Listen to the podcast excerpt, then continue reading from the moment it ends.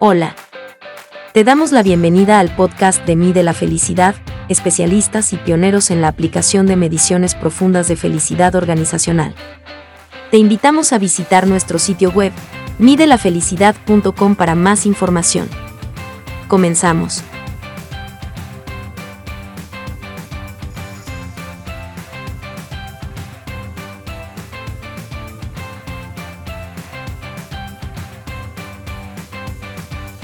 Así como esta famosa expresión, como anillo al dedo, debe ser el puesto de trabajo para una persona que hace parte de una organización.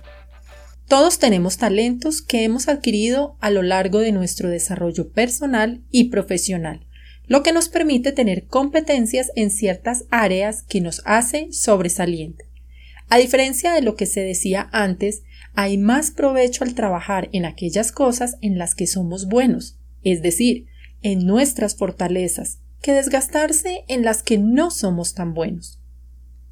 Aquello en lo que somos buenos, en lo que nos hace sobresalir en las organizaciones. Para que esto ocurra, las empresas, a través de sus líderes, son las encargadas de buscar a las personas idóneas para los puestos de trabajo, que cumplen con las tareas del cargo, pero también que las hagan con pasión y gusto, sin poner límites para aprender, incluso dispuestos a aportar para que todos crezcan. Si una persona fue contratada para hacer algo, pero al tiempo se evidencia que no le gusta lo que hace y además no está bien capacitado, con seguridad no va a dar el 100%. Su desempeño será cuestionado y no será un elemento de valor en el equipo de trabajo, provocando que se vuelva ineficiente. Esta situación ni tú la quieres vivir, ni la empresa contratante tampoco. De ahí la importancia de la rigurosidad en los procesos de selección y vinculación para entender muy bien lo que se pretende con la apertura de la vacante y así contratar a alguien que se adapte a la cultura organizacional, al perfil del cargo y al estilo de liderazgo de la persona a quien reportará. Lo de ajustar una persona al perfil no solo se debe hacer con una nueva contratación, sino es algo a lo que se le tiene que prestar especial atención cuando hay ascensos que implican tener personas que liderar.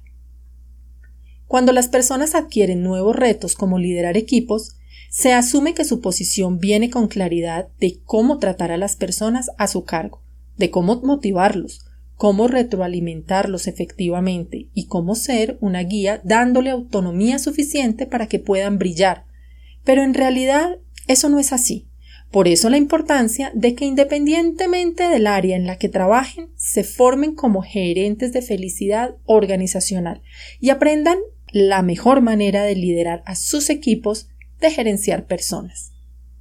En primer lugar, un gerente debe asumir la felicidad organizacional desde los siguientes frentes de los colaboradores, el personal, el familiar y el profesional, para poder ofrecer a los mismos las condiciones, las herramientas y los procesos enfocados hacia ellos.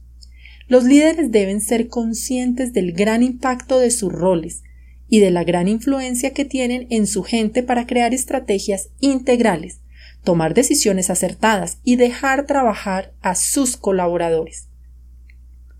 Un buen líder debe ser impulsor, una guía y un mentor. En estos tiempos, ser un líder tradicional está obsoleto. Nadie quiere trabajar con personas que pueden convertirse en su peor pesadilla, por ser un impositivo, que no escucha, que no deja a los demás ser y que le da más importancia a las horas que una persona está sentada que a sus resultados. Un líder debe ser movilizador e inspirador con su ejemplo, y facilitar la gestión del cambio. De esta forma se convierte en el motor de transformación para su entorno. Si esto no ocurre, puede llegar a contagiar de conformismo a los demás y puede tener diferencias con personas que tengan ilusión de superarse y que se sientan estancados. Como conclusión, las empresas deben trabajar conjunta y continuamente con sus líderes para así hacer todo lo posible porque los colaboradores calcen, como anillo al dedo a la organización y vibren con la realización de sus funciones en el puesto de trabajo. Gracias por escucharnos.